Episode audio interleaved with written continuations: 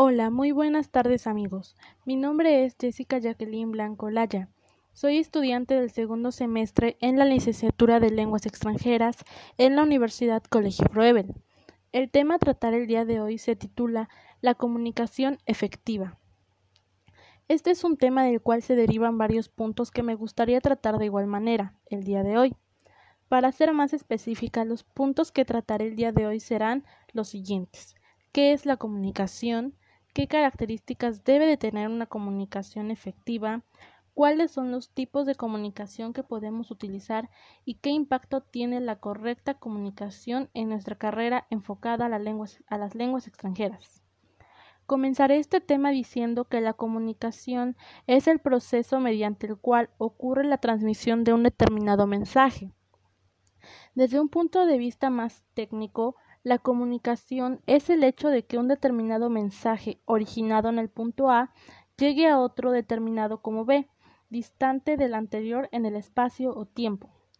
Una pregunta que podría llegar a causar cierto conflicto en este tema es el siguiente.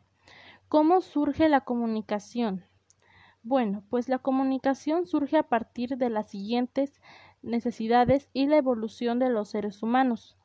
Dentro del proceso de comunicación intervienen los siguientes elementos. Número 1. El código. Estos se refieren a un conjunto o sistema de signos y reglas que pueden ser combinados entre sí. Número 2. Canal. Es el medio que ha transmitido el mensaje. Número 3. Emisor. Es la persona que se encarga de emitir el mensaje. Número 4. Receptor es la persona a quien va dirigido el mensaje. Número 5. Mensaje. Es la información o contenido. Número 6. Contexto. Es la situación en la que se da la comunicación. Una vez dicho esto, pasaremos a la siguiente parte del tema. Existen diferentes tipos de comunicación, los cuales pueden ser lingüísticos y no lingüísticos. Entre los más comunes se encuentran la comunicación escrita, oral, gestual, acústico y visual. Pero para este tema solo nos enfocaremos en dos, la comunicación escrita y la comunicación verbal. Iniciaremos primero con la comunicación escrita. Cabe resaltar que el ser humano nunca había escrito tanto como lo hace hoy en día. Las nuevas tecnologías han obligado a millones de personas a comunicarse mediante un teclado de una computadora o de un teléfono celular. Sin embargo, en muchas profesiones y oficios, la relación entre cliente y proveedor se basaba hasta hace poco en el contacto personal. Tenía gran importancia la forma de presentación y aspecto de cada uno.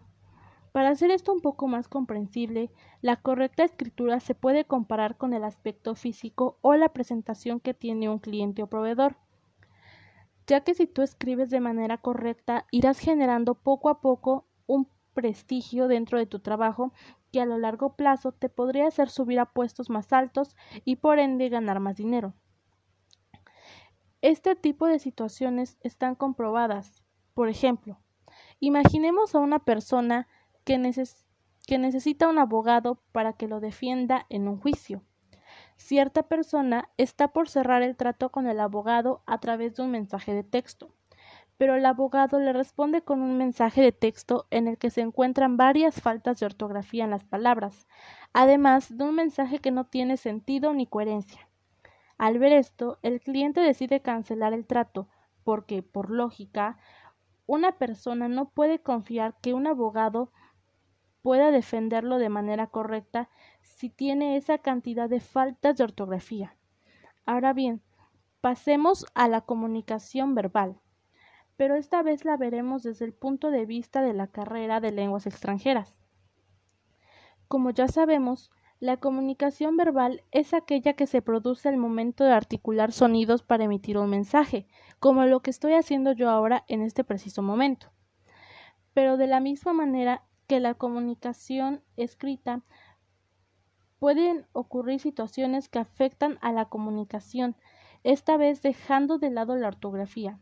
El principal problema que, llega a presentarse en este tipo de comunicación es la falta de coherencia en el mensaje o que el mensaje no se encuentre correctamente estructurado. Es muy importante ya que la mayoría de las personas que se encuentran estudiando la carrera de lenguas extranjeras tienen que comunicarse la mayoría de las veces de manera verbal. Un punto muy importante es que al ser idiomas que en algunos casos son prácticamente desconocidos para las personas, es que se tienen que aprender una gramática diferente al de la lengua materna que manejan. Es por eso que si no estructuran bien el mensaje con la gramática correcta y con la pronunciación correcta del idioma, es posible que el receptor no comprenda de manera adecuada el mensaje.